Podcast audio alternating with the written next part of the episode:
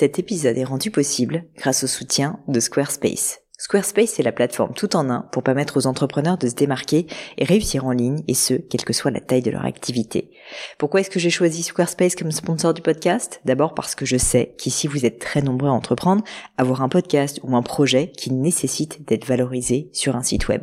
Et que Squarespace propose des outils vraiment simples d'utilisation pour avoir un site beau, propre et efficace en un minimum de temps. Quelques exemples de fonctionnalités, des templates de sites web personnalisables et adaptatifs pour créer des sites beaux et design en un temps record. L'outil email, le nerf de la guerre pour développer votre activité et communiquer avec vos clients. Ou encore leur outil SEO intégré pour émerger sur Google sans être un produit métier. Alors si vous voulez donner à votre business toutes les chances de se développer, je ne peux que vous recommander d'aller sur le site squarespace.com. En plus, Squarespace vous offre moins 10% sur votre première commande de site web ou de domaine avec le code Pauline. N'hésitez pas et rendez-vous sur squarespace.com, code Pauline.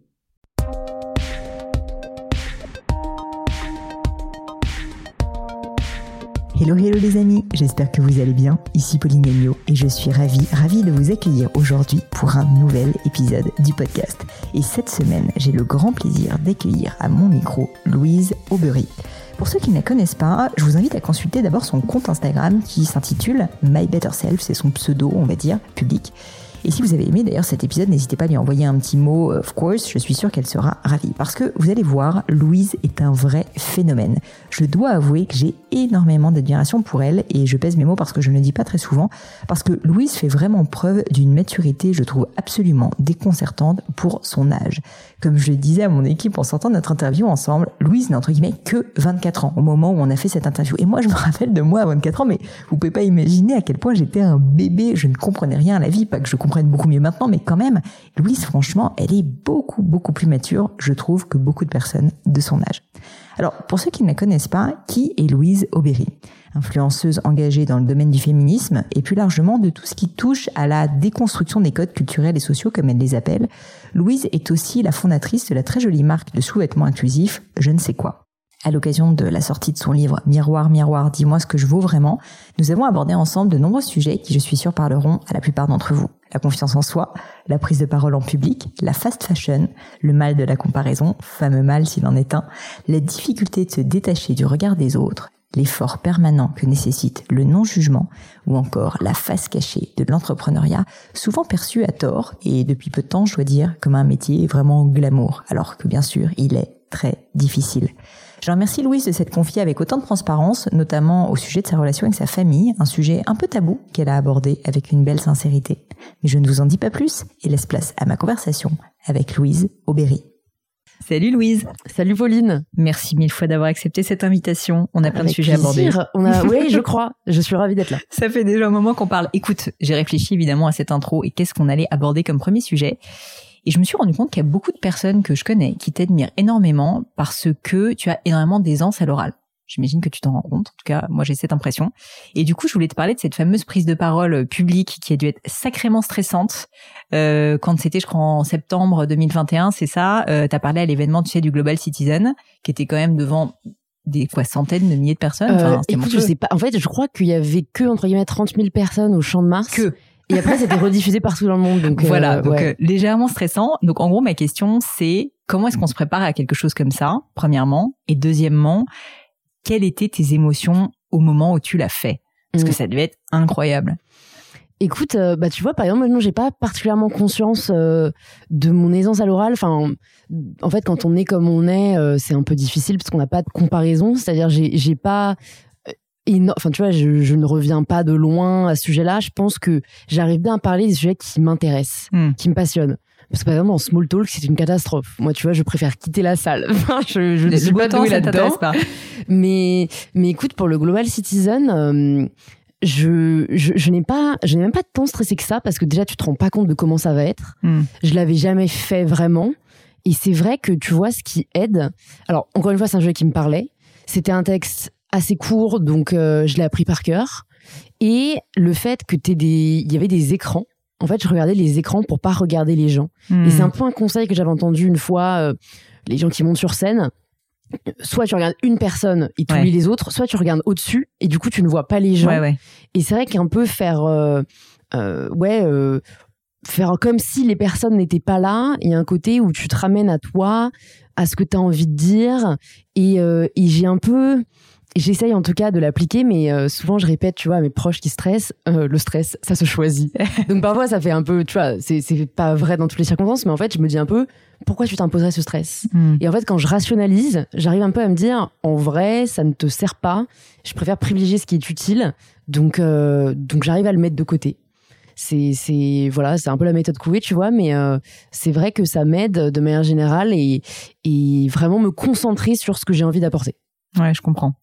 Alors du coup sur le sur le moment, tu vois, tu mm. tu euh, as réussi à faire abstraction de ce stress et à pas trop regarder la population. Ouais.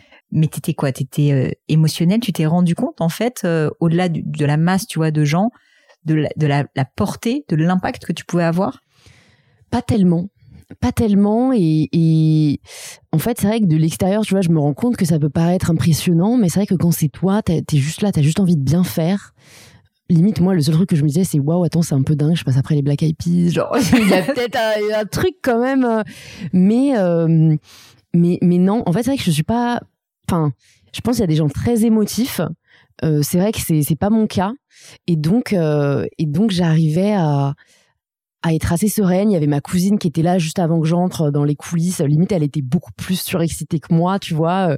Donc en fait, c'est vrai que j'arrive, je pense, à, à, faire le calme quand la situation le nécessite. Et c'est vrai que par exemple, quand je préparais euh, mon, euh, mon oral de Sciences Po, là par contre, j'avais super peur de stresser. J'avais beaucoup plus de stress. Vraiment, j'ai l'impression que ma vie se jouait. Euh, je, t'ai entendu parler toi de ton oral à l'ENA, tu vois, mais avant, t'as un peu l'impression que ta vie va se jouer là-dessus.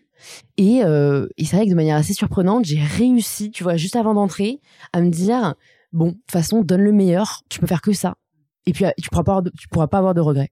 Et donc, c'est vrai que maintenant, je me dis un peu ça. Je, j'essaie d'être assez bienveillante envers moi-même, euh, de, de, de pas mettre de pression parce qu'en vrai, euh, c'est, c'est, c'est très subjectif tout ça, tu vois. C'est pourquoi le fait de faire euh, ce discours euh, devrait me causer une telle pression C'est parce qu'on juge que le regard des autres est stressant. Mais tout ça, ce sont des constructions sociales, qui est un peu à chaque fois mon grand sujet. Donc, un peu en surrationalisant, souvent j'arrive à me dire, euh, en vrai, fais de ton mieux et c'est qu'est-ce qu'on peut exiger de plus, quoi? C'est marrant parce que tout ce que tu me dis m'évoque un conseil qu'une fois on m'a donné. Je j'aime pas trop parler de moi sur le podcast, mais là exceptionnellement vous m'excuserez, messieurs dames, je vais le faire. Une fois, on m'a dit, parce que je stressais aussi beaucoup, mais en fait, il faut réaliser que personne ne va se rappeler en tout cas mm. de bah, de ta performance quoi. Ils vont se rappeler globalement de ce qui s'est passé mais s'il y a un petit couac un petit bloc tu sais c'est comme ces mariés qui sont hyper stressés parce qu'il y a tel détail qui n'a pas marché. Mm. bah, en fait personne s'en rend compte quoi. Et c'est vrai qu'on est tellement focalisé sur nous en tant que personne qu'on en oublie que le regard extérieur ça n'a rien à voir quoi. Carrément. et ça m'avait pas mal aidé ça. Ouais c'est vrai. Et ça c'est vrai que c'est assez dur à à réaliser tu vois ne serait-ce que même sur les réseaux sociaux quoi. Quand il y a un truc que euh, t'as enfin qu'il y a, y, a, y a des polémiques ou qu'il y a des, euh, beaucoup de gens qui vont commenter. Vraiment, quand ça t'arrive, t'as l'impression que tout d'un coup, tout le monde ne pense qu'à toi, que tout le monde mm. te juge, que c'est l'horreur. Et c'est vrai qu'en fait, tu te rends compte que, bah non, en fait, c'est, c'est bon, la plupart c'est des haters, voilà, c'est trois minutes de leur journée, euh, mais très certainement qu'après, euh, ils ne restent pas là à, penser qu'à toi à longueur de journée et, et que le monde continue son cours, quoi. Donc c'est vrai que arriver peut-être à être un peu moins égocentré, ça, ça ne peut qu'aider et, ça peut aider à relativiser surtout, ouais. Je voulais euh, enchaîner par parler euh, de d'un des grands sujets que tu as toujours abordé et là tu l'as un petit peu évoqué euh, en filigrane, c'est la déconstruction de culture, la déconstruction, on va dire, d'idées reçues, mmh. notamment sociales, notamment sur les femmes évidemment. Euh, et je voulais comprendre, avant que tu me parles plus en détail de ta pensée là-dessus, c'est finalement comment est-ce que tu as eu un, je sais pas si ça a été un déclic d'ailleurs, mais comment est-ce que vraiment il t'est apparu que c'était un sujet dont tu voulais t'emparer? Parce que tu es quelqu'un, j'estime, d'engagé. Je sais pas si tu te, ouais, tout à fait, tu te considères en tout cas comme engagé, mais d'un point de vue extérieur, tu vois, tu sembles être quelqu'un d'engagé et qui vraiment a envie. Quand je dis engagé, c'est a envie que les choses changent et bougent. Et donc je voulais savoir en fait finalement qu'est-ce qui fait que d'une étudiante euh, ou d'une jeune femme, euh, on va dire lambda, ben en fait tu t'es dit non moi en fait je veux passer à l'action. Euh, c'est toujours un sujet moi qui me plaît beaucoup mmh. l'action. Et, comment est-ce que voilà comment est-ce que je le fais aussi? Écoute, c'est vrai que je pense qu'il n'y a pas eu de, de, déclic particulier. Je pense que beaucoup de lectures et d'écoute de podcasts, c'est c'est ce qui m'a déjà fait réaliser que ce, ce que je croyais, ce que j'étais, était quand même beaucoup conditionné par euh, mon environnement, la société, etc. Et c'est vrai que, tu vois, souvent, hein, je, je, le dis sur mes réseaux, mais les podcasts, je trouve que c'est une immense chance de remettre en question ce qu'on croit être possible ou non. Et je crois que c'est vraiment la, à partir de ce moment-là que j'ai commencé à réaliser que euh, je pouvais faire plus que ce que je m'imaginais, mmh. que la légitimité, pareil, c'était bah, c'était un jugement en fait, tu vois. C'est pas parce qu'on a fait euh, telles études ou qu'on a accompli euh, telle chose que on a le droit de faire. VS, sinon on n'a pas le droit. Mmh. Donc donc ça, ça a été un peu voilà ce qui m'a nourri. Et pour mon engagement sur les réseaux sociaux, écoute, je pense j'ai toujours une, une forte personnalité. J'ai toujours été euh, assez révoltée par l'injustice. Et euh, j'ai toujours eu conscience qu'on ne me traitait pas de la même façon que mes homologues masculins. Ça, ça s'est manifesté euh, tôt dans, dans, ta vie? Ouais, assez tôt. À l'école, tu vois, déjà. Même à l'école, tu as des exemples de, de ouais, fois, même à l'école, bah, tu vois, j'en parle, j'en parle un moment dans mon livre, un moment qui m'a particulièrement euh, révoltée. Euh, donc euh, bon, c'est vrai que j'étais assez dissipée à l'école, mais tu vois, j'étais pas la seule. Et, et donc je crois que c'était en quatrième.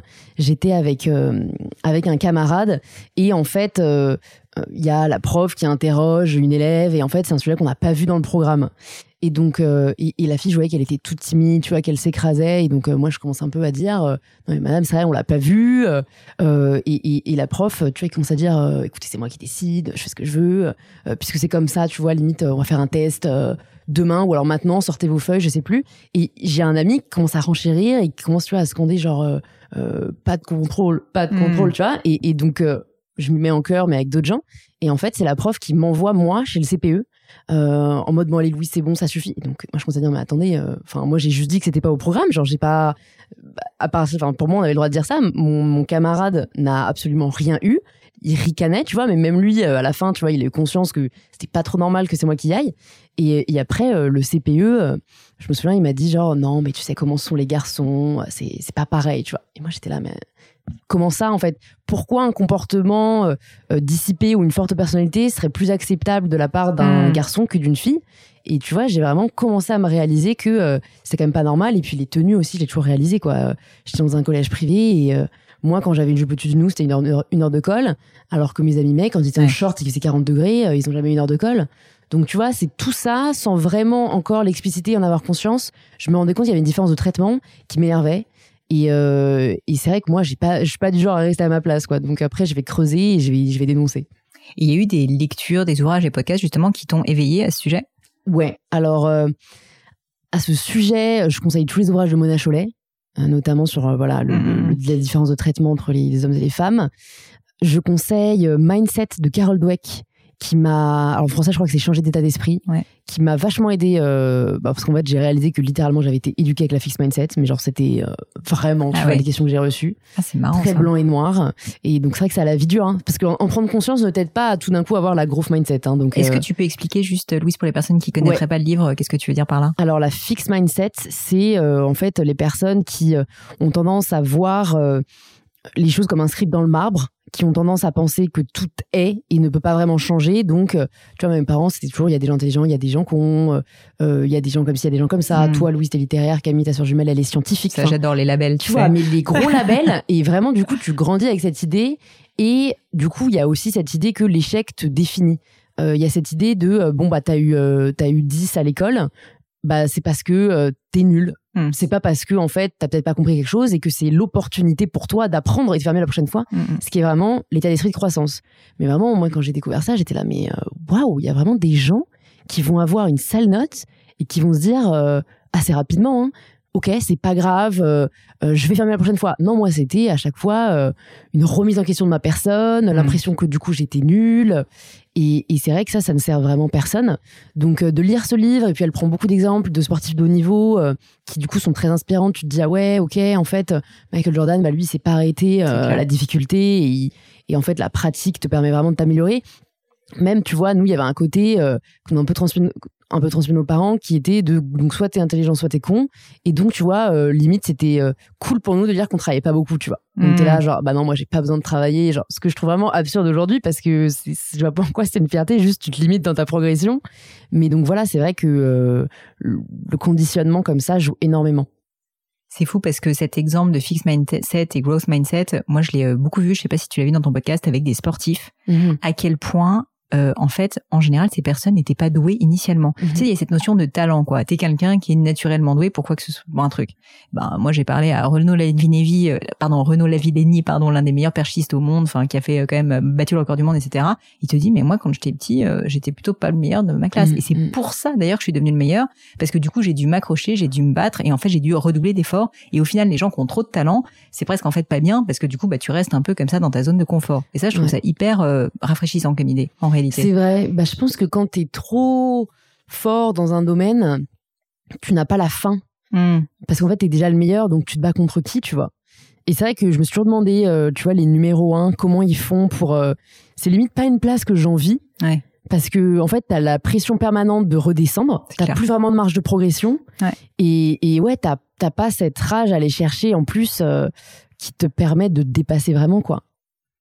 Tu parlais euh, à l'instant euh, de ta famille euh, et de et du fait que tes parents t'avaient donné telle ou telle éducation à toi et à ta sœur. Euh, Est-ce que tu pourrais me parler un petit peu plus de ton enfance? Parce qu'au final je la connais pas bien et je suis Mhm. pas sûre que les personnes qui nous l'écoutent euh, la connaissent aussi. Écoute, euh, j'ai grandi à Paris, j'ai toujours vécu à Paris. Et, euh, et en soi, ça, c'est c'est quand même une chance parce que c'est vrai que tu as une. euh, Je pense que dans le champ des possibles, tu arrives quand même plus, tu as, Mm. plus, tu vois, de, de choix, de comparaison autour de toi, de, de modèles. Enfin, en tout cas, je, je, je regrette pas d'avoir grandi à Paris.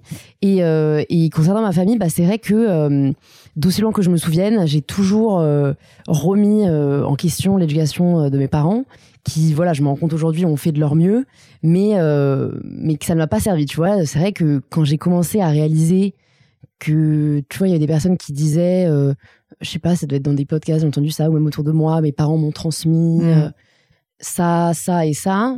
En fait, moi, je ne savais pas quoi dire. Et là, je me suis dit, merde, enfin, vraiment, je ne savais pas expliquer quelle valeur ils m'ont transmis. euh, et, et- et donc, euh, j'ai vraiment vécu euh, toute une période de de de enfin dégoût de vraiment euh, comparaison pourquoi j'ai pas eu des parents comme ça et tu vois vraiment une difficulté à accepter Ouais. et, et c'est vrai qu'aujourd'hui euh, j'en parle pas tant que ça parce que il y a un côté où t'as pas vraiment le droit de dire que t'as eu une enfance entre guillemets difficile si t'as manqué de rien et j'ai manqué de rien tu vois j'étais dans une famille euh, aisée et voilà je les remercie aussi pour euh, le confort qu'ils nous ont apporté mais l'amour ça s'achète pas quoi donc c'est vrai que nous, il y avait euh, à la fois un manque d'amour, un manque de, savoir comment faire, même s'il n'y a pas de mode d'emploi. Et, je pense, voilà, des, blessures qui font qu'ils nous ont pas, enfin, tu vois, ils nous ont jamais vraiment soutenus. On parlait que des cours. Le but, c'était juste d'être la meilleure. Ils nous ont vachement mis en compétition avec ma sœur jumelle. Donc en soi, ça aurait pu être un environnement, enfin, c'était un environnement assez toxique. Mais c'est vrai que, écoute, on a eu cette chance avec ma sœur jumelle d'en prendre conscience très tôt Ah mais vraiment genre 6 ans, tu vois. Et, euh, et de, de commencer nous-mêmes à dire, mais en fait, arrêtez de nous comparer, euh, on est différentes, à pas se liguer l'une contre l'autre, ce qu'on aurait pu faire, C'est clair. mais à plutôt se soutenir. Et donc, euh, donc voilà, tu vois, après, euh, je pense que ça t'emmène quand même quelque part. Euh, parce que c'est vrai que euh, c'est des gens qui vont dire ça plus tard, mais euh, euh, si tout allait très bien dans ton enfance euh, ou ton adolescence, est-ce que tu as peut-être cette faim, cette rage? Euh, C'est vrai que du coup, moi, très tôt, je me suis dit, euh, ok, plus tard, je ferai vraiment ce que je veux dans la vie, personne me limitera, me dira Mm. ce que je dois faire. Et donc, même si, tu vois, j'ai pas l'impression que c'est un truc que je me dis au quotidien ou que je cherche à prendre ma revanche ou alors prouver quoi que ce soit. Tu vois, je ne recherche pas euh, qu'ils soient fiers de moi. Ils m'ont jamais dit, bah tant pis. Ils me le diront peut-être jamais. Aujourd'hui, c'est pas, euh, c'est pas ce qui me drive. Mais en tout cas, c'est sûr que je pense que ça m'a émancipée et que j'ai réussi à m'en détacher très vite, quoi. Mais donc voilà, c'est vrai que j'en- parle dans tous les cas assez librement et j'en parle parfois aussi sur mes réseaux parce que je pense qu'il y a beaucoup de gens euh, qui sont peut-être dans la situation où ils ont peut-être pas eu l'enfance rêvée ou que ils ont manqué et, et qu'ils ont l'impression que c'est très tabou. Mais c'est vrai que bah tu vois, moi aujourd'hui je les je les vois peu mes parents et, euh, et en fait c'est ok. Tu vois, il y a, y a un côté où on croit que on doit absolument euh, tout à nos parents parce qu'ils nous ont euh, éduqués, parce qu'ils nous ont voilà donné la vie. Mais en fait, moi, je partage vraiment le message séparez-vous des personnes toxiques, Ouais. qu'elles soient dans votre famille ou non. Enfin, vous ne devez rien à personne si ces personnes ne sont pas bonnes pour vous, quoi. Donc, euh, donc voilà, je- j'en parle parce qu'en effet, si ça peut aider des gens, c'est Bah, important. écoute, je te remercie Louise parce que, euh, enfin, effectivement, je suis sûre qu'il y a plein de personnes qui étaient dans ce cas et qui, par culpabilité, Mhm. n'assument pas et qui continuent avec ces personnes, à être avec ces personnes toxiques. Enfin, sincèrement, euh, moi-même, je l'ai vécu, euh, pas avec mes parents en l'occurrence, mais avec d'autres personnes, où tu te dis, ben, il faut, il faut que je continue. La relation, elle est là. Et en fait, non, euh, c'est pas, c'est pas la bonne chose à faire. Donc euh, déjà, ben, j'ai pas envie de dire bravo parce que c'est pas ma place. Mais tu vois, enfin, je trouve ça hyper chouette que tu donnes cet exemple. Et j'espère que d'autres personnes euh, vont l'écouter. Et d'autant plus que, en plus, je suis pas certaine, tu vois, que c'est pas parce qu'une personne est toxique pour toi parce que tu la vis mal cette personne que c'est une mauvaise personne. Enfin, il y a aussi, tu vois. Tout à fait. Et ça, c'est vrai que c'est la maturité entre guillemets qui, franchement, c'est très récent. Hein. Il y a encore quelques temps, j'étais tu vois, quand j'y pensais, euh, j'avais quand même un petit somme, tu vois, de mm. quelle aurait été ma vie si j'avais eu de l'amour, du soutien, etc. Et en fait, euh, bah, il y a un livre, euh, bon là, c'est c'est plus en mode un peu d'ailleurs spirituel, mais You Can Heal Your Life de Louise Hay, qui, qui m'a vraiment fait réfléchir. qui elle a une enfance, enfin tu vois, c'est pas dans la comparaison, j'allais dire des fois plus que la mienne. C'est pas le but, mais tu vois qu'elle a vraiment vécu des violences, etc. Mais qui arrive à se dire, et en fait elle a raison, on fait ce qu'on peut c'est-à-dire qu'en fait, nos parents ont fait avec les armes qu'ils avaient et avec les manques qu'ils ont eus. Mais c'est vrai que euh, j'espère qu'on est dans une génération qui, qui, arrive vraiment plus à dire euh, qu'on peut travailler sur soi, que c'est pas un aveu d'échec. Hmm. Et j'avais vu passer un post sur Instagram euh, qui c'était genre écrit sur un gâteau I go to therapy for the people who didn't go to therapy. tu vois, c'est pas mal. Donc c'est un peu ça, tu vois. C'est vrai que si nos parents n'ont pas euh, travaillé sur eux-mêmes euh, et, du coup bah, répliquent peut-être des schémas qu'ils ont connus ou alors voilà tombent un peu dans des pièges. bien sûr. Moi, en tout cas, je me dis, euh, je sais pas si je vais en plus tard, mais en tout cas, je fais mon travail déjà pour moi. Et si ça peut après me permettre de pas reproduire des schémas, c'est quand même plutôt positif. Bah, et puis d'autre part, ce que je trouve assez génial dans ce que tu dis, c'est que tu as eu la liberté, enfin tu as eu le courage de te libérer, de t'émanciper t'es quelqu'un qui aime déconstruire et en fait quel aurait été la, la, la, pire euh, le pire échec et le pire manque de liberté si tu veux ça aurait été en fait de rester euh, dans les schémas euh, où tu t'enfermes dans le négativisme vis-à-vis de tes parents et tout ça donc au final tu t'es complètement émancipé de ça quoi c'est vrai c'est vrai mais c'est c'est c'est quelque chose avec lequel j'ai parfois du mal à accepter en fait, le savoir ne suffit pas. Hmm. C'est que, évidemment, j'avais conscience que garder de la rancœur envers mes parents, en fait, c'est plutôt moi que ça empoisonnait. Hmm. Mais c'est vrai que tant que tu tant que tu ne vis pas le pardon, je trouve qu'il est difficile à, donner. Et c'est voilà un truc que j'ai du mal à accepter parce que moi je suis très euh, vas-y je veux faire quelque chose faisons-le. Ben, un peu comme tu disais l'action. En fait il y a des choses qu'on contrôle pas. Donc j'essaye de l'accepter. Parfois faut être patient ouais. C'est ça. Le temps euh, finit quand même par jouer en notre faveur dans ce genre de cas. J'aimerais parler du livre quand même. Euh, donc on saute complètement du code Calan mais euh, t'as as expliqué vite fait donc que tu étais en train de enfin que tu as écrit un livre et que tu étais en train de le sortir là actuellement Qu'est-ce qui fait qu'à un moment donné, tu t'es dit, bah, en fait, tout ce que je publie sur les réseaux sociaux, tout ce que je dis sur YouTube, tout, enfin, en fait, toute cette communauté que tu as créée et tout ce message, en fait, que tu portes, tu veux en faire un livre, un livre, et quelle en est, si tu veux, la substantifique moelle, enfin, en fait, le message principal mm. que tu veux faire euh, partager. Euh. Ouais, écoute, euh, c'est vrai que écrire, c'est un de mes premiers rêves. Je, je suis entrée à Sciences Po à la base pour être journaliste et vraiment, mes passions, c'était la lecture et l'écriture je pensais pas euh, l'écrire forcément voilà dès la sortie de mes études mais euh, mais c'est vrai que ce sujet de la déconstruction me, passionnant vraiment en fait euh, bah, il y a une maison d'édition qui m'a contacté ça fait déjà un peu un peu de temps ça fait deux ans et en fait la première année j'ai pas du tout réussi à écrire comme je le souhaitais écrire deux heures par-ci, deux heures par-là, pour moi, c'était pas du tout un schéma qui me correspondait. Et donc, j'ai eu cette intuition l'été dernier de, de, de, partir dans le sud de la France en août écrire. Et c'était absolument incroyable.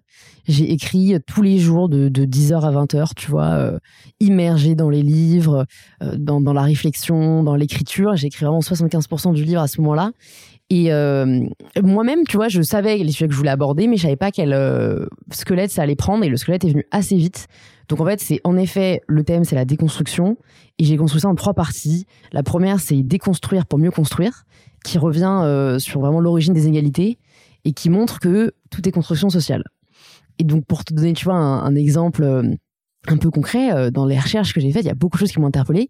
Par exemple, l'histoire de euh, les hommes sont naturellement plus forts que les femmes. il y a beaucoup de gens qui excusent pas mmh. mal de choses à cause de ça En fait, pas du tout. On avait la même constitution, mais comme euh, les femmes ont été en gros euh, reléguées à leur fonction biologique de donner la vie, ont été reléguées à, l'intérieur, au foyer, et les hommes ont donc pris la partie extérieure et la défense euh, du foyer. Et du coup, ils avaient besoin bah, des, viandes, ils avaient besoin de protéines, et du coup, on laissait les bouillies aux femmes et aux hommes. Et en fait, ça a commencé à la préhistoire, et donc euh, au, fil, au, fur et à mesure des siècles, euh, la femme est devenue euh, naturellement, c'est littéralement un choix, tu vois. On juste, on a juste fait en sorte qu'elle soit moins forte et que les hommes le soient plus. Et je reviens voilà sur un peu tout ce qui constitue le fait que, que c'est pas arrivé par hasard. Ensuite, la deuxième partie, c'est déconstruire pour s'épanouir. Et là, je reviens sur toutes les injonctions qui pèsent encore sur les épaules des femmes euh, concernant le poids, l'apparence physique, l'âge, la maternité, le couple, parce qu'on n'est vraiment pas traité de la même façon et en fait, ça nous empêche vachement de nous épanouir. Enfin, moi, vraiment, j'en ai pris conscience, quoi, quand j'ai passé des années à mettre beaucoup de temps et d'énergie à avoir une certaine apparence physique pour en fait réaliser que c'est pas ça qui me donnera confiance en moi hmm. et pour réaliser qu'en fait je pouvais mettre mon énergie et mon temps à bon escient, j'ai envie de dire, ou en tout cas euh, de manière à ce que ça m'accomplisse et que ça m'épanouisse vraiment. Donc j'avais vraiment envie de revenir là-dessus et essayer de, de donner des clés pour euh, s'en libérer. Et la dernière partie, c'est déconstruire pour s'accomplir, justement, où, euh, où je parle à la fois bah, de, du monde du travail, de, comment faire vraiment ce qui nous plaît, de, comment se libérer des injonctions qu'il peut encore y avoir à ce niveau-là, se libérer du regard des autres, prendre le pouvoir de sa vie. Donc voilà, en fait, c'est vrai que la construction s'est fait assez naturellement et, et, tu vois, c'est des sujets que j'aborde sur mes réseaux, certes, mais euh, en fait, c'est vrai que les réseaux, t'es quand même assez limité par la, par la durée, par le texte. Et donc, je pense que les personnes qui liront ce livre auront beaucoup plus que ce que j'ai pu partager sur les réseaux. Enfin, parce qu'en tout cas, moi, je sais que j'ai des livres comme ça qui m'ont fait vraiment des électrochocs, que tu lis, que tu relis et qui te libèrent vraiment, ce qui est beaucoup plus difficile à faire avec un post euh, ou une vidéo. Donc, euh, donc, je suis contente moi-même de me dire, OK, j'apporte du contenu neuf c'est pas du tout sur ma vie, c'est pas du tout sur des posts que j'ai pu faire, hein, une compilation, enfin, sans jugement, hein, il y a des gens qui font ça et c'est super. Mais c'est vrai que moi, c'est vraiment, euh, en fait, euh, euh, moi-même, tout ce que j'ai appris au cours de mon écriture, ce que j'ai eu envie de partager et ce qui m'a aidé à aujourd'hui, en effet, être déconstruite et, et vraiment, comme je dis, c'est un peu mon mantra, prendre le pouvoir de ma vie. Le, le titre, c'est Miroir, Miroir. Pourquoi est-ce que tu as choisi ce titre? Alors, pour être exact, c'est Miroir, Miroir, dis-moi ce que je vaux vraiment. D'accord. Et j'ai choisi ce titre parce que, en fait, il m'est venu assez naturellement. C'est vrai que le thème, au final, du livre, c'est un peu où est-ce que notre valeur repose, mhm. notamment en tant que femme, et, et en fait, euh, pourquoi elle ne repose pas là où on nous a fait croire qu'elle reposait. Donc, je trouvais ça important qu'il y ait la notion de valeur euh, dans le titre. Et Miroir, Miroir, je trouvais que c'était un beau euh, clin d'œil au film Disney, parce que tu vois, c'est un peu tiré de Miroir, Miroir, dis-moi dis qui est la plus belle, mhm. qui est un peu bah, du coup, le, tu vois, le film avec lequel on grandit, Blanche-Neige, euh, qui conditionne énormément la femme, qui en fait, la plus grande prison, ça reste quand même vraiment euh, la beauté, l'apparence physique et le fait qu'elle soit définie par ça. Et j'ai vraiment eu envie de prendre le contre-pied justement pour dire, ben, c'est pas la question qu'on devrait poser au miroir en fait. Parce que c'est pas ça qui, qui nous permettra d'être épanouis, d'avoir confiance en nous et il serait peut-être temps de, de le reformuler autrement. J'adore le titre, en tout cas, super, super trouvaille. Il est hyper parlant.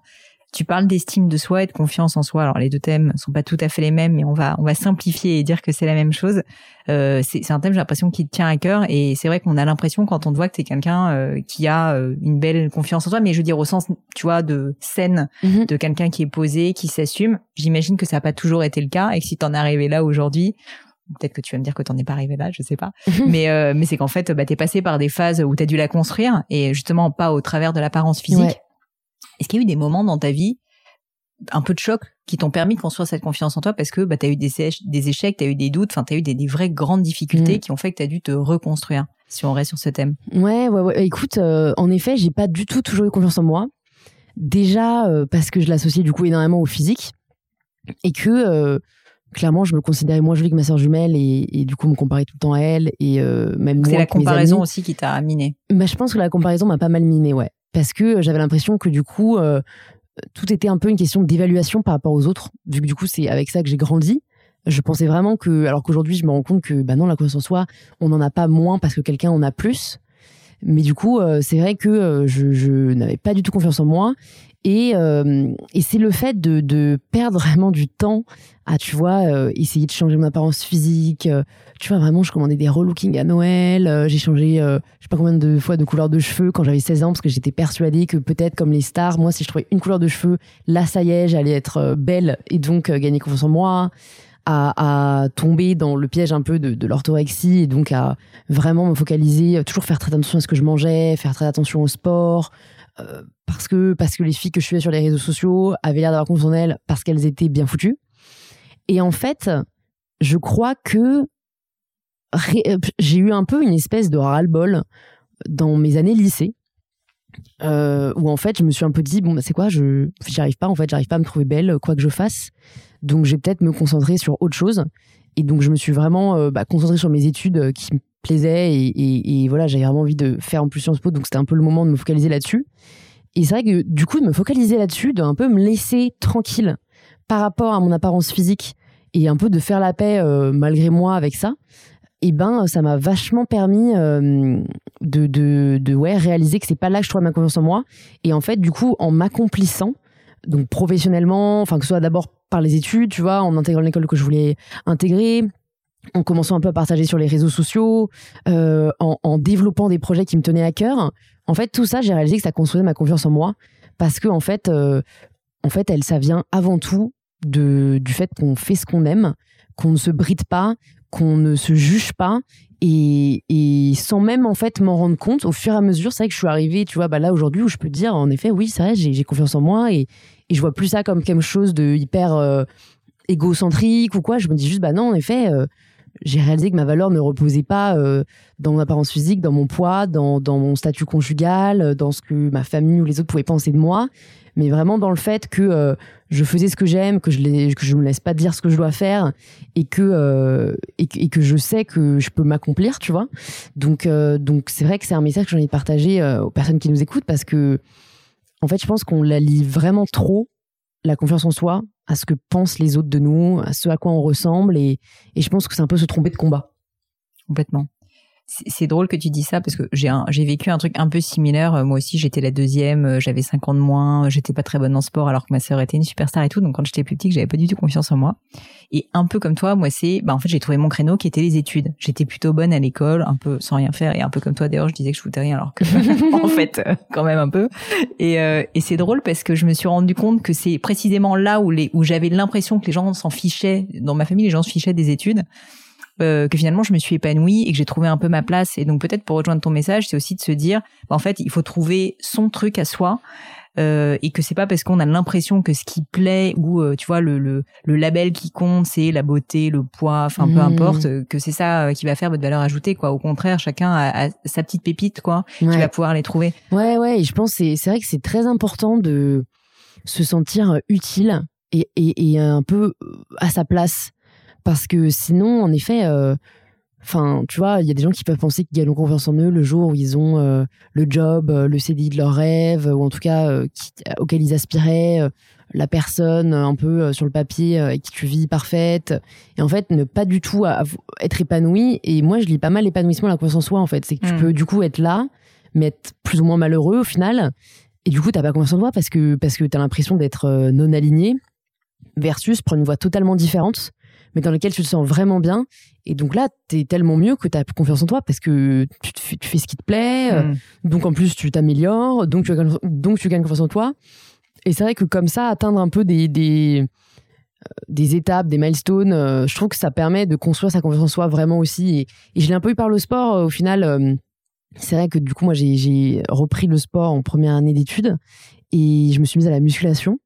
Et c'est vrai que de soulever plus lourd chaque semaine, et que ça ne dépend que de toi, il y a un côté où ça, ça forge la confiance en soi beaucoup. Parce qu'il y a encore ce côté, genre, je suis capable en fait. Je suis capable, je suis forte. Et, et je pense que ça, ça m'a aussi vachement aidé. Et je pense qu'il y a pas mal de gens, en effet, pour qui le sport aide à.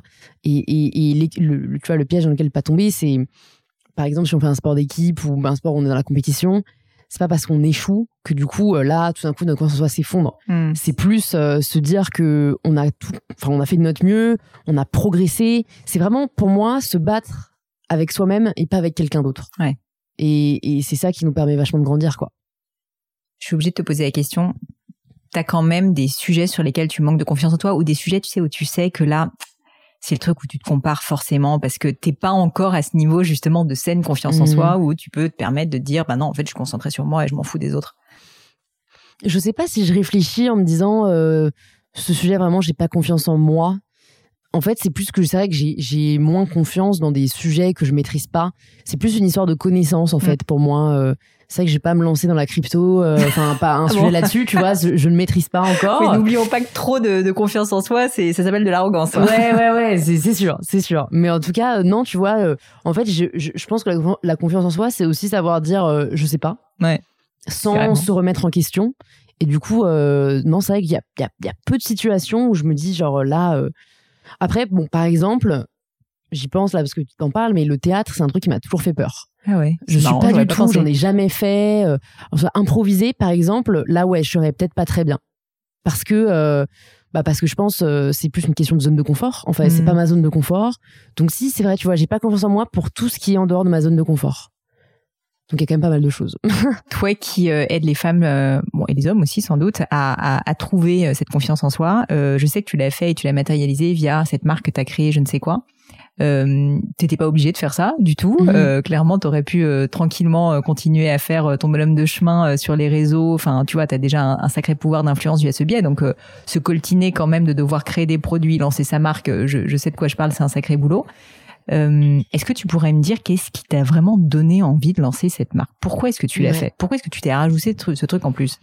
Écoute, je je me prédestinais pas à, l'entrepreneuriat ni à la création d'une marque parce que déjà j'ai aucun euh, background euh, désolé les anglicismes, j'ai aucun arrière-plan, ça se dit, j'ai aucune formation dans la mode. Et, et, en fait, c'est vrai que c'était, je pense, en troisième, non, quatrième année, donc ma première année de master, je sentais que même si j'avais en effet pas mal de projets, je j'avais envie de plus, j'avais envie de d'apporter une vraie pierre à l'édifice et de pouvoir euh, en fait, c'est que le contenu, tu vois, c'est très éphémère euh, et, je sentais que j'avais besoin de plus pour me nourrir. Et c'est vrai que, en fait, j'avais moi-même une problématique qui était que je trouvais pas de sous-vêtements à la fois beaux et confortables. En fait, mmh. il y a toujours un choix à faire entre les deux. Et quand par hasard, tu trouvais des sous-vêtements qui étaient ni trop moches, euh, ni trop inconfortables. Ils étaient très rarement faits de manière éthique et inclusive. Et c'est vraiment, je pense, d'abord l'inclusivité qui m'a qui m'a fait euh, me pencher sur le sujet parce que vu que je parlais beaucoup d'acceptation de soi sur les réseaux, je voyais que les marques de lingerie, notamment en France, étaient quand même très discriminantes sur les corps. Donc moi, j'ai commencé à bosser dessus euh, en 2019. C'est ça. je dirais que ça a déjà un peu évolué. Ça a déjà un peu évolué depuis, mais c'est vrai qu'à l'époque, en fait, tu parcourais les sites et même encore, ça change aujourd'hui dans certaines campagnes de pub. Mais quand tu vas sur le site de la marque qui a fait une campagne de pub body positive, tu te rends compte que sur le site, euh, c'est que des mannequins euh, au même, à la même morphologie, en l'occurrence euh, fine. Il n'y a aucun problème à être fine, mais il n'y a aucun problème à avoir plus de forme. Et donc, en fait, il y avait un côté, pareil, un peu que l'injustice, un peu comme l'injustice qui m'a toujours révolté, qui m'a poussé à prendre la parole sur les réseaux. Un peu un côté, franchement, c'est nul, quoi. Pourquoi il n'y a pas de sous-vêtements qui s'adressent à tous les corps qui soit beau et confortable et fait de manière responsable? Et je pense que ça m'a je me suis vraiment dit pendant plusieurs mois, mais je me disais, je suis pas la meilleure pour le faire, je ne sais même pas le faire en fait. Euh, qui suis-je pour le faire? J'ai pas le syndrome de l'imposteur. Non, le temps, je, ça, ça m'a pas trop arrêté. c'est un peu un truc irrationnel pour moi le temps. Mais, mais voilà. Et en fait, et en fait, à un moment, je me suis dit, bah, en fait, j'ai envie de le faire parce que je, je, sais que je pourrais le faire bien, ou en tout cas que j'ai envie de le faire bien. Je sais pas comment les autres le feraient. Et donc, euh, c'est vrai que je, je, une fois que j'ai pris la décision, tu vois, je me suis dit, bon, bah, je vais rencontrer des stylistes. Je vais trouver une styliste avec qui bosser. Et je vais vraiment co-créer avec ma communauté. Comme ça, je suis sûre de répondre à un besoin et, euh, et ouais, c'est vrai que partir la fleur au fusil, ça aide dans l'entrepreneuriat. Et je pense que ça aide aussi de se lancer dans un secteur dans lequel on n'est pas. Parce que du coup, on n'a pas toutes les barrières et les filtres que peuvent avoir des personnes ici de ce milieu-là. Ouais. Donc en fait, c'est vrai que la collection que j'imaginais, elle était sans couture. Tu vois, dès le début, je me suis dit, je veux une collection sans couture, euh, qui soit quand même flatteuse, mais qui a vraiment ce côté où tu le sens pas. Et je trouvais ça pas normal que la première chose que tu as envie de faire quand tu rentres chez toi, c'est d'enlever ton soutien-gorge. Et, euh, et c'est vrai que du coup, c'était, on imaginait des modèles qui étaient, qui, qui n'existaient pas, qui n'avaient jamais été faits. Et donc, tous les usines nous disaient, mais non, en fait, c'est pas, c'est pas faisable, vous pourrez pas. Et en fait, moi, je me laissais vraiment pas abattre. Quand je me disais, bah si, en fait, enfin, on a fait un plan de collection. Euh, et donc après, on a trouvé une usine euh, en France qui avait cette expertise-là du thermocollage, qui, qui, qui c'est vrai que tu sais, on entend un peu toujours ce truc-là dans les podcasts entrepreneuriaux de euh, ouais voilà il y a cette personne qui a cru en moi et qui machin. Et là disons que c'est pas tant qu'ils ont cru en nous que nous qui les avons forcés enfin dis nous avec ma styliste mais qui leur marqué en bas euh. en fait ouais j'ai vraiment c'était le directeur de l'usine je lui ai vraiment vendu euh, monts et merveilles mais alors que j'avais aucune garantie que ça marche ou quoi. Et en fait du coup bah il s'est dit ok voilà on va vous le faire. Et Et, de là est née donc la première collection que donc pour l'anecdote j'ai commencé à travailler dessus en août 2019. Je me suis dit super on va lancer pour Noël 2019. Et j'ai lancé un an et demi plus tard. voilà, en novembre 2020. Ça, tu vois, c'est un bon. Euh, je trouve que c'est une bonne synthèse de l'entrepreneuriat. C'est toujours plus long et plus dur que prévu. Ouais, c'est clair. non, mais c'est vrai que tu vois, sur la difficulté, c'est vraiment important d'en parler parce que à l'époque, avant que je, avant que je lance je ne sais quoi, même quand je travaillais dessus, en fait, tu te rends pas compte à quel point c'est difficile avant d'avoir des clients. Ouais. Et c'est vrai que j'entendais des gens dire. Euh, euh, oh là là, si j'avais su ce que c'était, je sais pas si je me serais lancé. Oh là là, l'entrepreneuriat, c'est vraiment les montagnes russes. Mais tu sais, j'y croyais pas trop. Je me disais un peu, bon, en vrai, les gars, ils ont choisi d'être là. À un moment, euh, c'est bon. Euh, vous, vous, vous, décidez votre emploi du temps. Personne ne vous force à le faire, etc. Mais c'est vrai que c'est hyper important de pas glamouriser l'entrepreneuriat, je trouve, parce que c'est super difficile psychologiquement. Enfin, moi, je sais que j'ai vachement mal vécu, tu vois, les, problèmes qu'on a rencontrés, la précommande mis plus de temps, mm. la déception des clientes, c'est des trucs super durs où tu vois je suis très contente de pas avoir mis tous mes œufs dans, le même panier et que j'avais à côté euh, mes réseaux sociaux mon podcast. Parce qu'en fait si j'avais que je ne sais quoi bien sûr. franchement j'aurais euh, cité euh, pas euh, tu vois il y a des gens qui, qui, qui grandissent dans le challenge dans les problèmes. Et, et, et, par exemple Lauriane qui travaille avec moi Big Up Lauriane si t'écoutes le podcast elle est, elle est comme ça. En fait les problèmes ça lui fait pas peur. Mais moi je pense que j'avais un tel affect tu vois, c'était lié à ma communauté, euh, les filles qui m'écrivaient, euh, ça m'atteignait vraiment directement. Bien sûr. Et mine de rien, je pense, c'est aussi euh, ce, reste de, fixed mindset qui me reste, où en fait les, difficultés me définissent. Je sais que moi, si j'avais eu que ça, j'aurais abandonné, tu vois.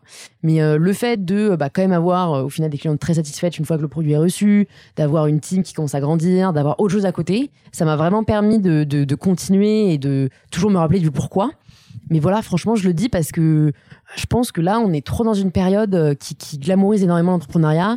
Plein de gens veulent se lancer et c'est cool hein, si jamais on croit vraiment au projet et que voilà, soit on est très bien accompagné, soit on sait que on va pas s'effondrer si ça marche pas comme on veut. Euh, mais euh, mais voilà, je pense que c'est bien de on veut du vrai, d'expliquer la réalité derrière quoi. Et puis surtout, ce qui est drôle dans ce que tu dis, c'est que non seulement on glamourise l'entrepreneuriat, mais on glamourise maintenant l'échec entrepreneurial en disant que c'est super, alors qu'en fait, quand tu le vis l'échec, t'as juste envie de te tirer une balle et t'es pas du mm. tout content. Et pour rebondir, c'est très difficile. Et c'est presque devenu maintenant un graal. Alors, et oui, c'est vrai que ça fait apprendre des choses, donc ça, je peux pas le nier. Mais sur le coup, euh, t'es quand même vraiment pas très bien. Et je pense qu'en fait, c'est cette dimension émotionnelle qu'on n'arrive pas à traduire par des mots quand on explique que c'est dur et qu'il y a des montagnes russes. Les gens, mais il faut le vivre, quoi. Ouais, il faut le vivre, comme on disait, quand on, l'a pas vécu. Euh, euh, tu disais euh, précédemment que tu te sentais pas faite pour ça particulièrement avant et que tu n'avais pas de background dans l'entrepreneuriat. Comment est-ce que tu as fait justement pour, euh, au-delà de cette styliste, te faire accompagner sur la partie, on va dire, plus business?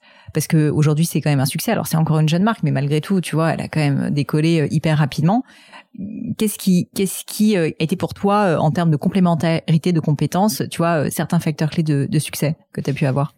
Écoute, euh, je pense que euh, par rapport à d'autres marques, en fait, on est très focalisé produit et, euh, et qualité du produit. C'est-à-dire que franchement, même encore à date, on commence à structurer et à réfléchir un peu business et tout, mais franchement, pendant un an, c'était vachement la roue libre c'était au petit bonheur la chance. Enfin, on n'avait pas de KPI, on n'avait pas d'objectif. Enfin, vraiment, tu vois, je le dis en toute transparence. Bah. Je pense du fait que je n'avais pas de formation euh, business, parce qu'on apprend pas mal de choses à Sciences Po, mais pas vraiment ça. Oriane euh, vient pas du tout de ce monde-là non plus. Elle avait des études de graphisme, donc tu vois, ça n'a rien à voir. Et en fait, euh, c'est vrai que nous, dans la team, on roule plutôt à l'état d'esprit et au fait de voir toujours une solution à un problème, ou en tout cas se dire qu'il y a toujours une solution à un problème, parce que je pense que c'est le plus important en fait dans l'entrepreneuriat. Mais donc en fait, on, on, s'est en fait on s'est moi je me suis toujours dit si on fait un bon produit qu'on fait le maximum pour que ce soit le meilleur possible pour l'améliorer tout le temps ben en fait ça plaira. Donc ça marchera. Et donc en fait on n'aura pas à se poser trop de questions quoi. Alors c'est sûr que euh, la mode après tu réalises que tu es obligé de te poser des questions à un moment parce que euh, ben, en fait on est autofinancé t'as des gros besoins en fond de roulement. On fonctionne par drop, on n'a pas de permanent en plus. Donc en fait, c'est voilà, tu vends, boum, grosse rentrée. Mais en fait, euh, c'est aussitôt absorbé par bah, le fait que tu réinvestis pour produire la prochaine collection, même les prochaines collections. Donc, euh, donc en fait, je pense que on s'est, enfin là à date, tu vois, on a, on a même pas de profil business, on n'a pas de DAF, euh, donc en fait c'est vraiment juste se dire euh, être assez quand même, euh, avoir tu vois un business plan quand même, ou en tout cas même si ça va jamais se passer comme tu l'as écrit, se dire ok, on produit tant, on le sort à telle à telle date, donc ça nous permet après de financer cette collection, d'avoir vraiment en fait du bon sens je crois que c'est le meilleur conseil que je peux te donner. C'est, j'ai pas de formation business, je compte pas me former non plus à ça. Alors, si on est amené à recruter quelqu'un dans la team, euh, tant mieux. En effet, ça peut être en soi, je pense que bénéfique. Mais pour moi, tant que tu te soucies avant tout euh, de ton produit, de la satisfaction de tes clients ou tes clientes, et que euh, et que voilà, tu fais preuve de bon sens pour qu'il ne se passe pas non plus voilà une grosse porte. En effet, ça peut arriver. ben en fait, t'as à peu près tout ce qu'il faut pour, euh, pour réussir. Mais c'est vrai que voilà, vraiment se concentrer sur la réponse à un besoin, pour moi, c'est euh, la recette miracle de l'entrepreneuriat. Mmh. Et, euh, et puis euh, et puis ouais, le, vraiment se concentrer aussi sur cette notion de produit et de qualité, je trouve ça hyper clé parce qu'il y a tellement de personnes, tu sais, qui essayent de faire des business intelligents. Mhm. Ça, moi aussi, c'est quelque chose qui me marque beaucoup, qui essayent, tu vois, de cocher la case de ces nouveaux trucs à la mode, la tech, le machin, tout ça. Ben, à un moment donné, si en fait ton produit il est pas bon, ben ça, ça, ça va faire euh, comme un soufflet, quoi. Enfin, je veux dire, ça décolle et puis ça redescend juste après. Et là, au moins, le fait qu'en plus vous soyez autofinancé, enfin, c'est quand même une sacrée sécurité parce que j'ai compris que c'est plus difficile avec le fonds de roulement, mais néanmoins, ça veut dire que tu sais que ta boîte, bah, tu en fais ce que tu veux, tu la possèdes, tu, tu l'emmènes là où tu le souhaites. C'est quand même aussi, euh, euh, je trouve, une vraie liberté euh, pour vous. Donc ouais, ouais, ouais, c'est une vraie liberté et surtout, ça nous permet de pas faire de sacrifices sur sur la façon dont on le fait. Et j'ai écouté un podcast là avec le fondateur de Veja. Et eux, je crois, à date, sont toujours autofinancés. Et ils disent, bah, en fait, pour nous, c'est hyper important parce que sinon, on pourrait certainement pas faire comme on fait parce que euh, les marges sont pas euh, intéressantes. Nous, on fait, euh, enfin, les marges sont, sont, très faibles.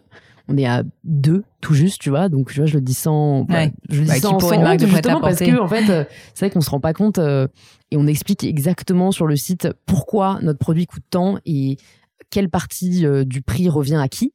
Et il y a un vrai manque de transparence pour moi dans la mode à ce sujet-là. Et il y a un peu de l'amalgame, tu vois. Aujourd'hui, on, on se rend compte que la fast fashion, et les produits peu chers, c'est en fait tout le temps égal à une maltraitance des travailleurs, à des produits de très piètre qualité, des matières euh, vraiment qui sont catastrophes au niveau de l'environnement.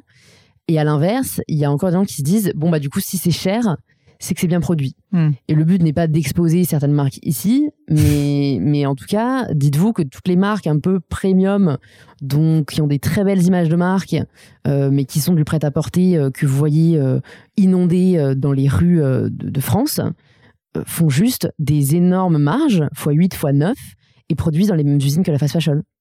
Je trouve ça hyper important qu'on en parle. Une fois de plus, on va pas citer de marque, c'est pas du tout pour stigmatiser qui que ce soit, mais je pense que cette notion de discernement, parce que finalement c'est un peu ça ce que tu es en train d'évoquer, du consommateur, elle est clé. Et toi, tu joues ce rôle, c'est ça qui est assez génial en tant que marque, mais aussi en tant qu'influenceuse, c'est-à-dire d'éduquer quoi le consommateur. Mais au final, c'est le rôle du consommateur aussi d'avoir un peu d'exigence, de vigilance et de pas se laisser berner, parce que c'est vrai, le nombre de fois moi où j'ai vu des personnes autour de moi me dire ah mais t'as vu ça c'est trop cool, là, là, et en fait, mais tu, tu creuses un tout petit peu et t'as envie de dire, ben non. Mais en fait, tout ça, c'est juste du bon sens une fois de plus, parce que c'est pas très compliqué de se dire qu'il n'y a pas de recette magique mm. et qu'à un moment donné, ben on peut pas être responsable, euh, payer les gens des bons salaires, etc., sans avoir un, un prix en fait euh, qui est un petit peu plus élevé. Donc, euh, je pense que c'est important de, de, de, ce point que tu évoques, en fait, de dire que le monde de la mode, il y a tellement d'enjeux financiers qu'au final, c'est aussi, je trouve, la responsabilité du consommateur, en fait, de se dire, bah non, en fait, est-ce que j'y crois ou pas vraiment, en dépit de ce qu'on me dit, quoi, d'une certaine manière. Ouais, et je pense que on arrive en effet dans une époque où les gens se posent la question, et ça a commencé un peu avec euh, l'alimentation. Qu'est-ce qu'il y a hmm. dans ma bouffe? Euh, Des applications comme Yuka, etc., qui ont démocratisé le fait que tous les aliments ne se valaient pas entre guillemets euh, en termes nutritionnels et environnementaux. Ensuite, il y a eu vachement le monde de la beauté où les gens commencent à se dire bah attends en fait qu'est-ce que je me mets sur la peau en fait euh, des comme ça des prises de conscience où aujourd'hui ça nous paraît évident mais pendant longtemps on achetait des crèmes parce que le design était beau et joli parce que la marque avait une bonne image de marque parce que le prix était attractif. Et je dirais que j'ai à l'époque vraiment en 2019 hein, je me souviens c'était pas encore le cas et je me souviens m'être dit en vrai c'est arrivé dans l'alimentation c'est arrivé dans la beauté ça va arriver dans la mode et vraiment, au moment où on a lancé je ne sais quoi, c'était en plein dedans. Et là, les gens commencent à se dire, euh, mais attends, ce que j'achète, euh, où est-ce que c'est fait? Qui le fait? Euh, Quel impact le polyester ça a sur la planète? Spoiler, ça pollue énormément les océans. et, et, et, ça commence à arriver, par exemple, dans l'habitat. Tu vois, j'avais, j'en parlais moi récemment sur mes réseaux sociaux. Mais c'est que la déco, pareil, c'est pas encore arrivé, mais voilà, je vous le dis, à mon avis, dans les prochains mois, les gens vont commencer à se dire, mais en fait, ma table, elle a été faite où? Elle vient d'où? Enfin, est-ce que les, travailleurs, euh, ils sont quand même respectés? Et, c'est cool de se dire qu'en effet, maintenant, on est vraiment plus passif. Et je crois beaucoup à la notion de, consommateur. c'est drôle euh, dans la joaillerie en fait comme c'est un secteur où les matériaux sont très chers et où il y a eu beaucoup de scandales assez terribles dans les années 90 en fait c'est arrivé assez tôt. Alors je dis pas du tout que c'est un secteur qui est parfait mais en réalité si tu veux ça a été tellement atroce les diamants de sang etc qu'il y a quand même pas mal de choses qui ont été faites et, et je dirais juste qu'au final c'est c'est souvent les choses auxquelles on s'attend le moins qui sont les plus sales si tu ouais, veux ouais, c'est euh, vrai. Et ça, et la joaillerie, je pense qu'il y a quand même ce même écueil de se dire euh, si c'est cher, Hmm. c'est que ça doit être bien, bien Ah produit. ouais. Et je- voilà, je m'y connais pas, mais je pense que c'est pas aussi simple que ça, quoi. bah comme tu dis spoiler euh, la plupart des grandes maisons ne fabriquent pas en France hein. Ouais, ouais, ouais. Et c'est vrai qu'ils ne communiquent pas du tout dessus. Et c'est pour ça que tu disais, en effet, c'est aux consommateurs de, de, de s'éduquer un peu sur le sujet. Ça peut paraître euh, très compliqué et un peu euh, voilà, surchargeant. Mais en fait, euh, moi, je vous dis très simplement, vous regardez le site de la marque, vous regardez s'il y a une, un onglet transparence. Et en fait, s'il n'y en a pas, vous avez votre réponse. Hmm. Parce qu'en fait, si t'as pas honte de comment tu produis, tu le mets. Aujourd'hui, tous les sites et toutes les marques qui, qui n'ont rien à se reprocher le mettent Hmm. vu qu'en fait elles ont intérêt à le faire. Et toutes les marques qui ont intérêt à ce que ça ne se sache pas trop, au mieux vous avez une page nos engagements et t'as pas mal de bullshit. En fait, si vous n'avez rien de concret, c'est du greenwashing. Et si vous n'avez rien du tout, bah alors là vous pouvez être sûr que c'est fait dans des conditions assez terribles parce qu'ils n'ont pas envie que vous le sachiez. Donc en fait, c'est vrai que moi maintenant je le dis, juste checker le site. Après, achetez si vous voulez. Hein, tu vois, je suis personne pour Bien juger et on fait tous nos choix en âme et conscience. Mais au moins maintenant vous vous savez quoi. Et c'est vrai qu'une fois qu'on a le savoir, on a le pouvoir. C'est une belle phrase de fin, ça, Louise, je trouve. Mais pas tout à fait la fin, parce que j'ai mon fameux crible que je vais Tu quand même ton devoir te poser. Donc, si tu as encore quelques minutes pour moi, on en a un peu parlé, mais quand même, t'as pas forcément répondu exactement. Est-ce que tu as vécu dans ta vie un grand échec? Le grand échec euh, qui t'a marqué, tu vois, et qui a aussi peut-être fait euh, la personne que tu es aujourd'hui? Je ce que j'ai vécu comme un échec ou en tout cas voilà ce que j'ai le plus mal vécu je pense à date c'est euh, l'année dernière quand j'ai fait un post sur euh, la précarité menstruelle Mm. et que euh, j'ai donc fait une collecte de protection hygiénique et où en fait ça ça a été très enfin en fait ça a été d'abord bien reçu et ensuite il y a quelqu'un qui a décidé de faire un post contre moi et contre la marque Nana donc, je le précise parce qu'il y a encore des gens qui ne savent pas que je n'étais pas en partenariat du tout avec Nana. C'était juste nous qui avons, enfin, avec l'association, la DSF, qui avons contacté Nana pour savoir s'ils acceptaient de reverser les protections. Ils ont dit oui, parce qu'il faut bien reverser hein, des protections quand tu veux faire une collecte. Et, euh, et où, en fait, du coup, ça a été un vrai euh, shitstorm, comme on dit euh, Tu sur veux les dire que réseaux t'étais pas sociaux. euh. sponsorisé par Nana, quoi. J'étais absolument pas sponsorisée par Nana. Je le dis vraiment euh, de manière très sincère et très honnête. Et, et en fait, c'est vrai que c'était un, c'était un, 20 enfin, c'est un 24 décembre qu'elle a fait son post, tu vois. C'était l'année dernière. J'ai passé un Noël horrible parce qu'en fait, euh, du coup, ouais, je l'ai vécu comme un échec parce que c'était, en fait, j'essaye de bien faire, mais t'as, j'avais l'impression à l'époque, du coup, la terre entière qui pense que t'es une vendue Hmm. et, et en fait, j'ai très mal vécu le fait que tu pouvais faire quelque chose, mais que les gens l'interprètent différemment et que tu n'y pouvais rien. Moi, c'est vrai que quand je peux rien face à une situation, je le vis très mal. J'ai pas euh, encore euh, le recul et, et, et je sais pas le détachement qu'arrive à avoir certaines personnes quand ils font face à, la vie, hein, tout simplement. euh, tu vois, je crois que c'est Marc Aurel qui dit qu'il faut savoir faire euh, la différence entre euh, avoir le courage de changer ce qu'on peut changer, avoir la, patience d'accepter ce qu'on ne peut pas changer, la sagesse de savoir distinguer l'un de l'autre. Et moi, c'est vrai que tu vois là, j'étais vraiment désemparée et, c'est passé maintenant. Je, j'en garde une belle leçon qui est que je peux pas plaire à tout le monde. Et en fait, euh, je peux rien y faire. C'est-à-dire qu'il y a des gens qui pensent encore à date que je suis une vendue. Et ben, en fait, soit. Tu vois, je maintenant j'essaie vraiment de me dire, euh, encore une fois, Louise, ta confiance en toi ne doit pas reposer sur ce que pensent les gens de toi. Donc en fait, même si c'est chiant, même si tu as envie de leur crier que bah, en C'est fait, injuste, pourquoi, euh, voilà, ouais. c'est injuste. Pourquoi on me reproche ça alors que j'ai, j'ai au final aidé 800 000 personnes à avoir accès à des protections menstruelles et une personne qui a fait gagner un concours iPhone, euh, on va rien lui dire. Mais en fait, maintenant vraiment, je me dis ben laisse-les penser ce qu'ils veulent. Toi, tu sais pourquoi tu le fais et c'est ce qui compte le plus. Mais voilà, c'est vrai que sur le moment, c'était pas facile. Je peux imaginer, j'ai vu passer effectivement, et c'est vrai que on se rend pas forcément compte, je pense, quand on est de l'autre côté de la barrière, tout ce que tu te prends, mais le, le- le volume doit faire que ça te submerge, quoi, complètement. Ouais, et que tu as vraiment cette impression, comme on disait, que en fait la terre entière Pense est, à toi, ça, et est focalisée sur Mhm. toi, euh, parce que ça ne s'arrête pas, plein de tweets, plein de machins, mais en fait, euh, oui, deux jours après, les gens se passent à autre chose, quoi. Mm. S'il y avait quelque chose qui était à refaire, alors tu es encore euh, plus jeune que moi, donc euh, tu, as encore, je suis sûre, beaucoup de choses à tester, mais s'il y avait quelque chose à refaire, qu'est-ce que tu referais différemment? Écoute, c'est marrant parce que j'ai, je suis passée dans un live sur Twitch il y a pas très longtemps. Et il y avait une question un peu similaire et j'ai répondu je ne prendrai pas la pilule. Et euh, ma communauté ou les personnes qui me suivent savent que j'en parle beaucoup. Alors avec le recul, tu vois, j'ai fini en le disant, euh, en fait, je sais même pas si, si je la prendrais pas, parce qu'aujourd'hui, du coup, le fait qu'il m'est arrivé tellement de merde et que Mm. j'en parle aide des femmes à arrêter, et donc pour ça, je suis reconnaissante et, et heureuse. Mais c'est vrai que, euh, voilà, juste un petit moment de, de sensibilisation où on prend ce, ce médicament, parce qu'on n'a pas l'impression, mais c'est un médicament qui change tout notre fonctionnement hormonal et physiologique. On le prend de manière très banalisée.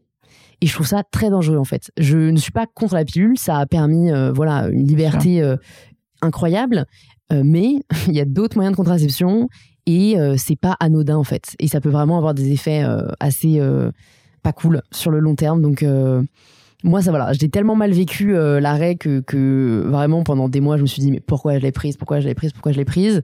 Si je pouvais m'épargner ça, je le ferais. Mais bon, ce qui ne nous tue pas nous rend plus fort. Voilà, et puis euh, avec l'immense recul que si on regarde de très très loin à 10 000 km en hauteur, tu dis finalement ça a aidé beaucoup de monde, et ce qui est le cas honnêtement. Donc, ouais, euh, mais c'est marrant, il y a même des, des femmes dans la rue qui m'arrêtent pour me dire ça. Ouais, Et je suis ça bah, pas. c'est cool. C'est quoi le meilleur conseil qu'on t'ait donné? Alors, le meilleur conseil qu'on m'ait donné. Je vais te dire deux conseils qui viennent de la même personne. Une amie, euh, la fondatrice de, de My Little Paris, qui m'a dit euh, d'abord, fais attention à ton centre d'énergie.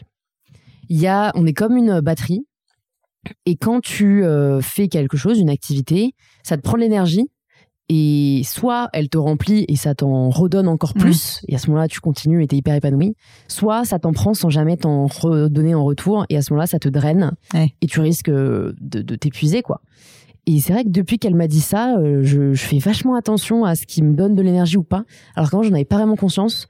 Euh, surtout, voilà, quand t'es entrepreneur, t'as tendance à tout faire parce que bah, ça porte ton projet, tu veux juste que ton projet avance. Alors que maintenant, en effet, euh, vraiment, euh, je me concentre le plus sur les, les activités qui me donnent de l'énergie, qui, qui me font sentir bien. Et je fais attention quand je fais trop d'activités qui me drainent de l'énergie à re-remplir ma batterie. Donc ça, c'est vraiment un conseil que j'ai trouvé euh, hyper utile. je, me- je me permets juste de t'interrompre. T'aurais euh, un exemple de quelque chose qui te donne de l'énergie et à l'inverse quelque chose qui te draine de l'énergie? Ouais, carrément, carrément.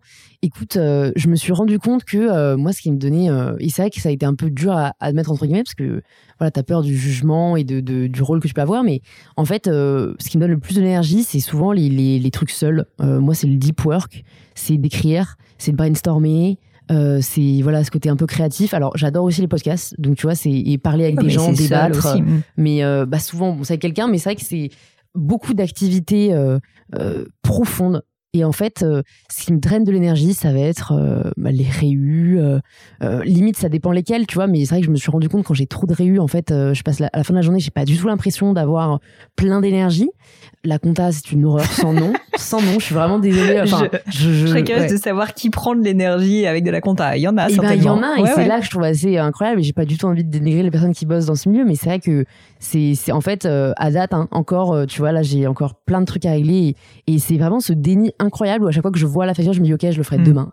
Donc, ce qu'on procrastine généralement, c'est un très bon signe de ce qui nous prend de l'énergie sans nous en rendre, si jamais vous avez du mal à identifier. Mais c'est vrai que tu vois, je procrastine très rarement les brainstorms, l'écriture, les podcasts, donc. euh, donc voilà, si jamais tu voulais deux petits exemples Ouais, euh, c'est génial. de ça. Et le deuxième conseil, bon bah là aussi, euh, je vais le dire en anglais, mais ce qu'elle m'a dit, c'est dream big, start small. Donc rêver grand et commencer petit. Et j'ai trouvé ça aussi très utile parce que euh, parfois on a peur de ne pas arriver là où on veut aller. Parfois on se dit qu'on a des rêves trop grands. Mais en fait, si tu commences petit, si tu, si tu fais plutôt ce qu'on appelle un peu un, un- je crois que c'est un pré-mortem ou un post-mortem, mais en tout cas quand tu pars de la fin et que tu déroules du coup l'étape d'avant et c'est quoi l'étape d'avant et c'est quoi l'étape d'avant, je trouve ça plus facile que de commencer par la première pierre et de se demander quelles vont être les suivantes. Mm. Donc si tu as ton rêve de fin, tu te dis OK, avant ça, il y aura quoi? Et donc avant ça, qu'est-ce que ce sera? Et donc avant ça, qu'est-ce que ce sera? Tu as un peu les premières pierres. Et, euh, c'est vrai que ça m'a vraiment aidé à me dire euh, en fait, on commence tous quelque part, il y a pas de ça peut peut pas être trop petit en fait, il faut juste poser une pierre puis une autre puis une autre et et, et ne pas oublier en effet de rêver grand. Encore une question. Alors celle-là, elle me plaît bien et je pense qu'elle va te plaire aussi. Est-ce que tu as une croyance qui est controversée? Écoute, ça va rejoindre euh, ce qu'on s'est un peu dit euh, par rapport. euh, Il y en a deux. Mais en tout cas, la première par rapport à ce qu'on s'est dit par, par rapport à la famille, c'est que pour moi, le respect ne se doit pas, il s'acquiert. Et je sais que tout le monde n'est pas d'accord avec ça. Il y a beaucoup de gens pour qui non. Mm. Le respect, c'est dû parce que quelqu'un est plus âgé, on ouais. doit le respect, etc. Bah pour moi, non, en fait. Euh, j'ai toujours eu du mal avec l'autorité, mais en fait, pour moi, l'autorité, c'est aussi une construction sociale. Il y a une société qui va dire cette personne-là, tu dois lui obéir parce que euh, c'est ton supérieur, parce que c'est ton père, parce que c'est ta mère.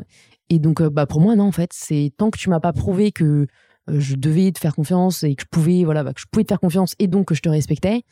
Euh, c'est pas c'est pas inné donc après il y a respect et respect tu vois je vais pas manquer de respect d'office à quelqu'un mais je vais pas lui octroyer Oui. mon obéissance si je ne pense pas qu'il la Ou mérite donner ta confiance. ou donner ma confiance totalement.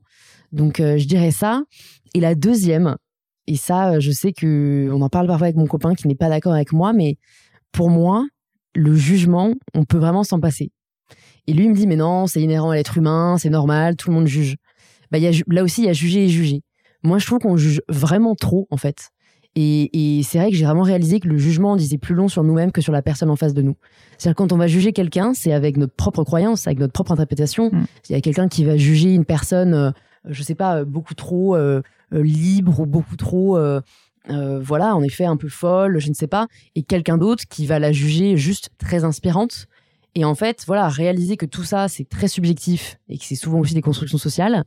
Euh, moi, c'est vrai qu'aujourd'hui, tu vois, quand on va me faire des commentaires, ah, tu trouves cette personne est quand même vachement comme ci, comme ça, direct, tu vois, ça s'allume en mode, écoute, ça, c'est un jugement.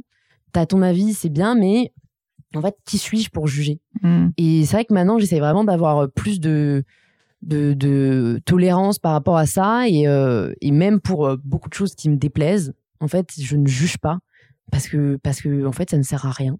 Et que je suis personne pour juger. Parce que si on juge, on part du principe qu'il y a une vérité à laquelle se rapporter. Tu vois, euh, si on part du principe qu'une personne est trop ou pas assez, c'est par rapport à un milieu, mais qui l'a défini en fait? Donc euh, voilà, c'est mes deux petites croyances controversées. Écoute, euh, j'adore, je trouve ça génial. Et ce que tu dis, ça me fait juste penser à quelque chose que moi j'ai eu une réalisation euh, il y a pas très très longtemps. J'ai réalisé qu'en fait, souvent les gens qui jugent le plus, je sais pas si t'es d'accord, c'est les personnes qui se comparent le plus. Ouais. Parce qu'en fait, tu mets tout, si tu veux, dans un cadre avec des règles, avec des normes. Tout est normé, tu vois. Mais à partir du moment où, en fait, t'enlèves les normes et tu te dis, bah non, en fait, euh, peut-être que ça c'est bien. Je veux pas dire que tout est relatif dans la vie, mais en fait, un peu moins de jugement permet aussi, et peut-être que ça incitera les gens à moins juger les autres, Mhm. à moins se comparer et donc aussi à moins souffrir, quoi. Ouais, mais j'en parle dans mon livre. Je dis qu'à partir du moment où on arrête de se juger soi-même, on arrête de juger les autres. Ouais. Et moi, c'est vraiment ce qui s'est passé, quoi. Quand j'ai me suis détachée justement de ça, de mon apparence, de, du regard des autres, etc. Que donc j'ai arrêté de me juger et de me comparer. Et bien, j'ai arrêté de juger les autres. Mm. C'est c'est vraiment un effet miroir euh, assez positif. Bon bah j'espère que dans ton livre on, on pourra suivre si on lit ton livre on pourra suivre la même voie que toi. Dernière question. Un ou des livres euh, qui t'ont particulièrement marqué? Alors tu m'en as parlé un petit peu mais peut-être un autre livre qui t'aurait Mhm. particulièrement marqué et, et que tu pourrais partager avec nous. C'est vrai que Mindset, c'est un des livres qui m'a le plus marqué. Je crois que sinon, euh, je citerais Comment se faire des amis Mm. de Dan Carnegie. Qui, qui est un titre donc horrible euh, en français clair. et en anglais pour le coup, hein, Oui, How to Win Friends and Influence People, qui en fait est juste un livre sur la nature humaine que j'ai trouvé euh, très, euh, bah, qui m'a fait prendre conscience de beaucoup de choses.